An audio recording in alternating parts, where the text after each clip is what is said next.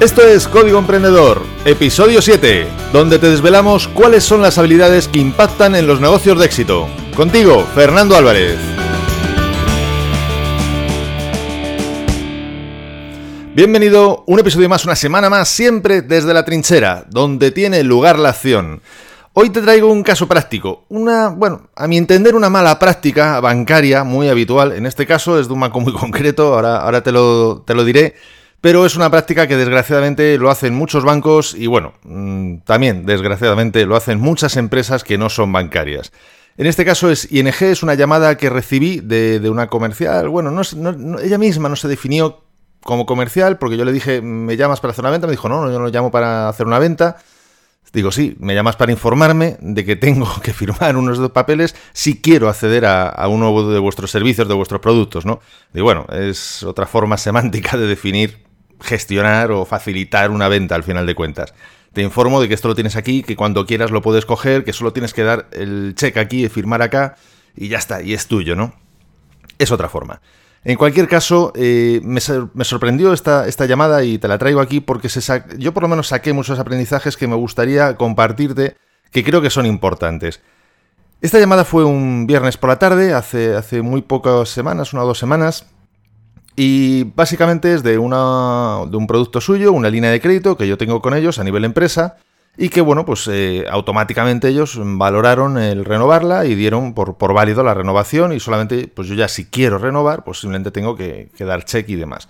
Si tienes interés, eh, coméntame en, los comentarios de, bueno, pues de, de, iTunes o de iVoox o donde consideres oportuno o mándame un mensaje desde, desde latrinchera.com y si tienes interés en que haga más eh, o profundice en qué es una línea de crédito, cómo puedes utilizar una línea de crédito, pros y contras, que también los tiene, por supuesto, de utilizar líneas de crédito a nivel empresarial, siempre a nivel empresarial. En este caso, como, como te mencionaba, bueno, pues mm, la tengo me a nivel de empresa, me pidió, vamos, de una de las empresas, me plantearon el renovarla y me llamaba para informarme, porque claro, esto hace pues fácilmente como un mes que la tengo disponible para renovar y yo pues no le había prestado atención porque es un tema que me vence en marzo. Es decir, de momento, pues bueno, en mi caso, quiero ver otras alternativas, otros bancos, otras, eh, otros productos equivalentes y ver qué condiciones me ofrecen y bueno, ver si realmente esta sigue siendo la mejor opción que tengo, como en su día hace un año lo fue, o este año pues toca, toca hacer cambio, lógicamente, ¿no? Y en este caso, bueno, pues su insistencia, después de, no sé, no sé decirte, cinco o seis mails eh, indicándome que esto ya está disponible, que solo tengo que firmar, que solo tengo que firmar, pues me llaman por teléfono. Bien, cuando me llaman por teléfono, pues le, agradecí la llamada, eh, entendí el motivo de la llamada, pero bueno, ya de paso, pues y siendo viernes por la tarde, que bueno, pues siempre estás, o por lo menos en ese momento estaba un poco más, no más ocioso, ¿no? Pero bueno, más relajado, pues ya aproveché e intenté, digamos, o utilicé esa llamada para también desfogarme y, decir mi opinión al respecto de, la renovación y al respecto de otros temas que, tengo con, ING. En ese sentido, bueno, pues ella me esgrimió sus, argumentos y me dijo, bueno, pues que más o menos, básicamente, como viene siendo muy habitual, desgraciadamente, en ING, esto es lo que hay. Eh, si lo tomas bien, si no, pues da igual. No me lo dijo, por supuesto, con estas palabras, pero básicamente el mensaje al final es este. El banco decide unilateralmente esto, no hay nada que hablar, no hay nada que discutir, no hay nada que negociar. ¿Quieres firmarlo bien? ¿No quieres firmarlo? Es lo que hay. No sé si da igual o no, pero es lo que hay. Bien, en este sentido, te traigo varias cosas, como te mencionaba antes, que me parecieron muy importantes. Lo primero, es fundamental cuando llamas a un cliente interesarte por conocer cuál es su situación, cuál es el problema que en ese momento está viviendo. Y, por supuesto, con el objetivo de plantearle, muy bien, yo como proveedor tuyo, cómo puedo ayudarte con ese problema. Si tú solo llamas al cliente, como en este caso ocurrió, para contarle tu historia, tu batalla, tu, tu, tu objetivo, sin importarte si eso le viene bien, si le viene mal, si, si tiene que ver con él o si no tiene que ver con él, o si le ayuda o si simplemente ni le ayuda, me parece que estás perdiendo el tiempo, porque el cliente es una cuestión de, tiempo, a veces ni siquiera minutos, a veces segundos, en que simplemente desconecte, se ponga a hacer otras cosas, tiene más cosas que hacer, tiene problemas reales, de los que preocuparse que no tu objetivo, que a lo mejor a él pues simplemente ya le da igual, ¿no? Eso es lo primero. Si llamas a un cliente, desde el primer minuto cero, tienes que ir con la actitud de saber qué está viviendo en ese momento, cuál es su problema en ese momento y en qué medida tú y cómo puedes ayudarle. Da igual que le llamaras ayer, puede ser que de ayer a hoy haya tenido algo en su vida, que realmente sea más importante y que tú a lo mejor simplemente desconoces, Y además, no solo puede ser una oportunidad de fidelización, no puede ser una oportunidad, además, de acercarte, sino que incluso podría llegar a ser una oportunidad de venta, porque tal vez tú tengas un producto un servicio que justamente resuelva en parte o totalmente ese problema, esa preocupación que ese cliente tiene. Para esto, lógicamente, lo que tienes que hacer es preguntar y escuchar con el objetivo de ayudar. No solo vale preguntar, oye, ¿qué problema tienes? Eh, bueno, bueno, me parece muy bien lo que me estás contando, pero es que fíjate, yo venía ya, yo te llamaba por ese otro motivo. No. Pregunta y escucha. Y tal vez incluso puede ser que en esa llamada te tengas que olvidar del objetivo o del motivo de tu llamada. Tal vez te tengas que olvidar y lo tengas que posponer para otro momento. No importa. Si haces lo que tienes que hacer, aunque tengas que volver a repetir la llamada, la llamada dos días más tarde, una semana más tarde, para hacer esa venta o ese servicio o lo que fuese, realmente vas a tener, vas a incrementar muchas más probabilidades de lograr tu objetivo. Tercer aprendizaje, congruencia en servicios pasados y futuros. Siempre tienes que ir a mejor. Tus servicios no pueden ir a peor. Y si por algún motivo van a peor, tienes que dar y tienes que tener una explicación comprensible y real. Si te la piden, la puedes dar. Si no te la piden, bueno, pues ya será una decisión tuya si la das. En este caso, por ejemplo, pues yo les planteaba, digo, vamos a ver, no hace mucho no hace, o sea, bueno, os pongo en contexto. Eh, ING es un banco que siempre presume de, ayudar. Es, en mi opinión, es un banco muy orientado al particular, no tanto al negocio. Pero bueno, es un banco que dice, bueno, pues es la famosa cuenta naranja, que, que remunerada, etcétera, etcétera. Sus famosas condiciones, que sí que es cierto que en muchos aspectos son, son muy buenas condiciones, mejores que las de muchos bancos, por definición. Digo por definición porque no hay nada que negociar, como decía antes. Es decir, que si es mejor condición, genial. Si no lo es, pues déjalo y vete a otro lado no vas a poder pelear nada, absolutamente, da igual cuál sea tu circunstancia, da igual cuál sea el tamaño de tu negocio, da igual. Por lo menos, al menos esta es mi experiencia y la experiencia de otros empresarios con los que he podido compartirla, digamos, eh, ha sido básicamente muy similar, o por no decir idéntica. Bien, eh, en este sentido, ING, con el paso de los últimos meses, e incluso yo diría que dos, tres años, teniendo en cuenta cuál es la devaluación de la moneda, eh, cómo está la economía, etcétera, pues ha ido mandando diferentes correos electrónicos informándonos a los clientes al menos ya digo a nivel de empresa, que eh, sus cuentas de ahorro, esas cuentas naranja, por decirlo de alguna manera, que en, empresas, si yo mal no recuerdo, se llama cuenta de ahorro, bueno, pues que el interés que te dan por el dinero que tienes ahí acumulado, pues va bajando, va bajando, va bajando. Llega un momento en que empiezo a pensar que, mm, pues yo creo que en dos años, como mucho, vamos a tener que empezar a pagar por el dinero ahí abajo. Es decir, vamos a deber dinero en lugar de que nos lo pongan a nosotros. Bien, ¿qué ocurre? Que la situación está mal, la economía está mal, la moneda se devalúa, por lo tanto, el dinero cada vez vale menos, digamos, el prestarlo, y lógicamente el que tú lo tengas acumulado te dan menos. Sin embargo, qué curioso que este año, porque ellos te prestan el dinero, sí, eso sí hace que el dinero suba. Es decir, los intereses que te cobran por prestar el dinero han subido un poquito, nada, muy poquito. Y por lo podido comprar incluso, de momento, con los datos que tengo de otras entidades bancarias, sigue siendo mm, prácticamente casi mejor oferta. Es un poquito peor, pero bueno, teniendo en cuenta que no te piden otras condiciones y demás, bueno, en caso es que en conjunto puede resultar beneficiosa su propuesta. Ahora bien, ¿cómo puede ser que tú me bajes el interés del dinero que yo te tengo ahí metido para ahorrar, digamos, o para acumular y en ese sentido poder rentabilizarlo de alguna manera? Me lo bajes el interés, porque bueno, pues que la situación, fíjate, es que esta es la que hay, es decir, con la que está cayendo, ¿no? La famosa frase. Y sin embargo, si eres tú el que me dejas el dinero a mí, no, hombre, esto tienes que tener en cuenta que, claro, eh, el IPC, la vida, todo sube. Vamos a ver, eh, tendremos que ser un poquito congruentes, ¿no? Es decir, o, al menos justifícamelo de otra manera. ¿Por qué? Porque la justificación que ella me dijo fue, es que la situación es así y estas son las condiciones que te podemos ofrecer. Es decir, no me dijo nada, absolutamente nada. En este sentido, llegamos al punto de, bueno, pero, Jolín, podríamos hablarlo, ¿no? Podríamos decir, ni siquiera me habéis pedido documentación. No sé de dónde habéis sacado la documentación que habéis sacado para poder ver la, situación actual de mi empresa. Pero si yo os paso documentación, podréis a lo mejor evaluarla y poder ver que, bueno, pues si el año pasado me ofrecíais unas condiciones, este año entiendo que mi situación incluso podría ser mejor, por lo cual, ¿por qué no mejorarlas o al menos igualarlas? Que no, no digo otra cosa, ¿no? Y ya, esto ya sí que fue de, locura. Me dijo, no, no, no podemos eh, negociar porque es que nosotros somos una empresa online wow, me quedé descolocado. Dije, pedazo argumento. O sea, yo, yo cuando vaya un cliente y me diga de negociar algo, digo, no, no, es que yo mm, soy eh, moreno. Mm, yo, los morenos no, no, negociamos.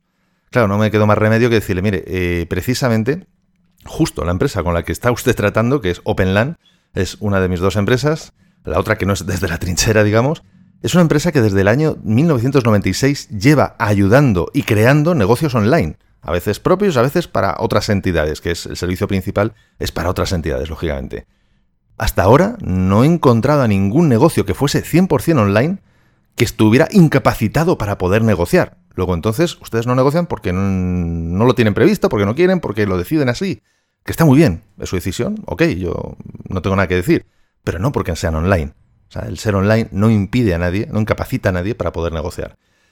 Por supuesto, en este caso, y todo hay que decirlo de la, de la mujer que, me atendió, la amabilidad fue total, o sea, en todo momento supo guardar la compostura, la conversación tampoco llegó a mayores, no, había motivo tampoco para no guardarla, aunque en otras llamadas telefónicas de otras empresas, con mucho menos sí, sí he notado cambios de tono muy, muy allá.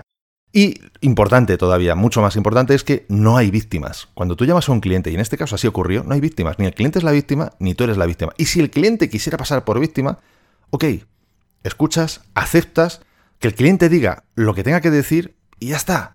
Muchas veces el cliente dice cosas más para desahogarse que para obtener una respuesta. Es más, hay veces que incluso hace preguntas que el cliente ya sabe la respuesta. Por lo tanto, no siempre hay que dar respuesta a todo comentario que el cliente hace es importantísimo que tomemos conciencia de esto.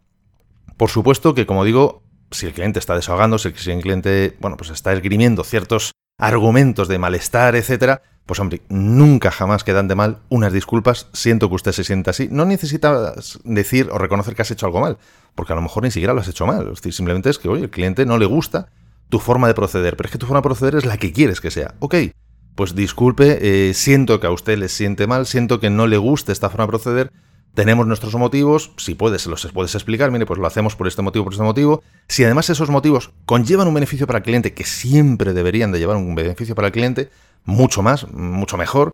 Es decir, mire, pues estos son los motivos y además lo hemos hecho así precisamente porque consideramos que para nuestros clientes en general esto les ayuda tal, tal, tal. Siento que en su caso particular, a lo mejor, pues bueno, no sea el, el caso de que, bueno, le produzca este beneficio. Nunca, siempre acuérdate del lenguaje, nunca hables de perjuicios, nunca hables de problemas. Lo que vosotros hacéis es beneficio o no beneficio, pero nada más. Porque el no, recuerda que ya lo hablaremos si no en otro momento, el no, el cerebro muchas veces no lo interpreta, no lo escucha. Por lo cual, si dices beneficio, escucha beneficio. Si dices no beneficio, sigue escuchando beneficio. Lo cual ya es positivo, pero incluso si grabáramos la conversación, tú dijiste no beneficio. O sea que en ese sentido nunca has mentido. Con un cliente, acuérdate siempre de que no ganas cuando llevas la razón. Llevar la razón con un cliente no te hace ganador. Con un cliente solo ganas si él gana. Cuando él gana, tú puedes llegar a ganar, pero que ganes tú y él pierda no es un buen negocio nunca. Por supuesto, da igual la hora, da igual el día. Si llamas a un cliente, no tienes que tener más prisa de la prisa que tenga el cliente por colgar. En ese sentido es muy importante que tengas el oído totalmente atento a ver qué está diciendo, cómo lo está diciendo, si crees que ya es un momento para colgarse, la conversación ya no lleva más. Tienes que tener frases o pensadas o al menos escritas, sobre todo si, esta conversación no la tienes tú, la tiene alguien que trabaja para ti, tener un mínimo guion de ver cómo puedes reorientar la conversación hacia pues, un cierre de la conversación o hacia una llamada posterior o aún posponer esa, esa conversación. Cosas como, por ejemplo, bueno, pues si le parece bien, pues podemos mirarlo y ya hablamos en otro momento. O, bueno, pues como le decía, usted tiene toda la información. Cualquier otra, si no tiene más dudas, eh, nos ponemos a su disposición. Cualquier duda, de todas formas, ya sabe que nos tiene, nos puede localizar en tal, tal contacto, teléfono, correo, etcétera, etcétera, etcétera. Siempre, siempre con un cliente deja la puerta abierta, porque bueno, la vida es muy larga y tú en cualquier caso eres una empresa, estás para dar servicio, no para llevar razón. Eso déjaselo a otros no sé, a otros profesionales, digamos. Y no trates a un cliente como que es empresa, procura no tratarle como un particular. No es que un particular mm, no esté tan informado como un cliente empresa, no, por supuesto que no. Hay particulares muy informados, de hecho es más, yo soy la misma persona cuando me llaman por un tema de mi empresa que la misma persona soy cuando me llaman por un tema personal, digamos, particular. Y en este sentido, mis conocimientos eh, financieros, bancarios, pues son los mismos, es decir, ni son mejores ni son peores. Sí que es verdad que hasta que yo no tuve empresa, eh, mi nivel de problemática era muy financiera, era muy distinta, porque bueno, yo tenía mi sueldo, esto hace ya muchos, muchos, muchos años, pero yo tenía mi sueldo, me caía el sueldo y tal, y bueno, pues fantástico, genial. Pero eh, no es lo mismo. Cuando tienes un cliente de empresa, normalmente por circunstancias, por problemáticas que ha tenido que vivir, es decir, básicamente por a base de golpes, ha tenido que aprender. Entonces, no consideres que es que no sabe de lo que está hablando. Entiende lo que está hablando. Es posible que no seas el único banco que tenga, casi segurísimo, no eres el único banco que tenga. De hecho, es muy mala recomendación tener una empresa y trabajar con una única entidad bancaria.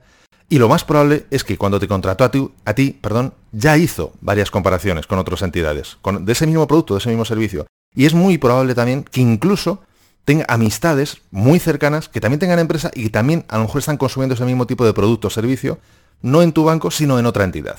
Por lo tanto, estará seguramente bastante mejor informado de lo que te puedes imaginar. Por lo tanto, tú no puedes ir igual o peor preparado de lo que está él. Tienes siempre que intentar ir mejor preparado, mejor informado, para poder atender cualquier pregunta, cualquier comentario que te haga en tiempo real, en vivo. Y hasta aquí todo lo que te quería compartir de este aprendizaje, de esta experiencia que tuve a través de esta llamada. Queda, lógicamente, la, guinda del pastel y es el máximo aprendizaje que yo creo que puedes sacar de este tipo de, situaciones, de este caso práctico, y es que hasta de una mala llamada, hasta la llamada de un proveedor, hasta un viernes por la tarde, que bueno, que ya como que parece que ya todo ya está pasando, ya ha pasado hasta y no volverá a pasar nada importante hasta el lunes, siempre puedes sacar un aprendizaje, siempre. Todo depende de ti, de tu actitud, de cómo interpretes las cosas. Y recuerda que este episodio de Código Emprendedor ha llegado a ti gracias a desdelatrinchera.com, donde podrás encontrar muchas más técnicas, estrategias y trucos que comparto para que mejores tus habilidades profesionales y llevar tu negocio mucho más lejos. Stan Rapp dijo, trata que la experiencia de la marca supere la percepción que se tiene de ella. El mejor momento para ponerte en acción fue ayer. El segundo mejor momento es ahora. Esto ha sido todo por hoy. No lo olvides, si quieres multiplicar tus resultados, ve a desde la trinchera.com barra x100 y descárgate gratis el ebook donde te muestro más de 100 acciones que te ayudarán a mejorar en el área profesional y personal. Y nos vemos en el próximo episodio, donde aprenderemos más sobre las habilidades que impactan en tu negocio. Y acuérdate de disfrutar, a no ser que tengas otros planes.